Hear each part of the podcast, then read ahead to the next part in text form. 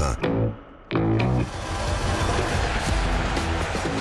Et oui, en attendant France-Nouvelle-Zélande, le match d'ouverture de la Coupe du Monde le 8 septembre prochain. On s'intéresse euh, le samedi, euh, évidemment, au métier de cet événement. Le dimanche, on propose d'en savoir plus sur les équipes engagées. Et ce matin, on vous emmène en Géorgie, un pays très éloigné géographiquement et euh, culturellement des meilleures nations du jeu, mais qui s'est fait un nom et une réputation au fil des années. Jean-François Pérez. Oui, la Géorgie, c'est un peu la mascotte des fans de rugby, une nation orthodoxe du Caucase sur le continent asiatique, aux traditions sportives ancestrales, très attachée à l'Europe et à la France en particulier. On dit que c'est un Arménien de Marseille qui a un jour importé le rugby dans les années 50. Depuis, le rugby géorgien ne cesse de progresser, profitant des qualités physiques et mentales hors du commun de ce peuple de seulement 4 millions d'habitants. Hugo Levé a joint pour Europe 1 Grégoire Yachvili, le frère de l'international français Dimitri Yachvili.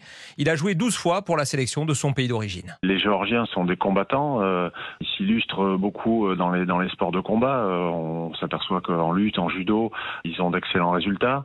la force de cette équipe, c'est voilà cette, cette, solidarité, cette, cette fraternité qui, qui, existe entre les joueurs qui se battent les uns pour les autres et pour leur pays.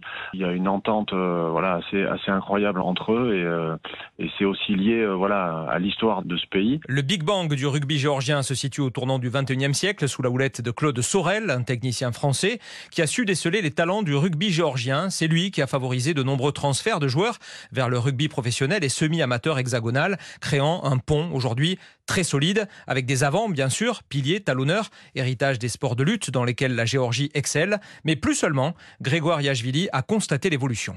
Il y a eu beaucoup de progrès de, réaliser aussi dans la stratégie de jeu. Euh, il y a 20 ans, c'était peut-être euh, des, joueurs avec un profil plutôt euh, de première ligne qui, qui s'illustraient, mais aujourd'hui, on s'aperçoit que même les trois quarts ont des qualités et c'est voilà, c'est hyper prometteur pour la sélection nationale, oui. Aujourd'hui, la sélection géorgienne se partage entre joueurs évoluant en France et ceux qui sont restés ou rentrés au pays. Une ligue a été mise sur pied, une franchise baptisée Black Lion qui regroupe les meilleurs éléments locaux évolue en Coupe d'Europe. C'est ainsi que la Géorgie tape depuis des années à la porte du tournoi des six nations. Elle estime être au moins aussi légitime que l'Italie, qu'elle a d'ailleurs battu l'an passé.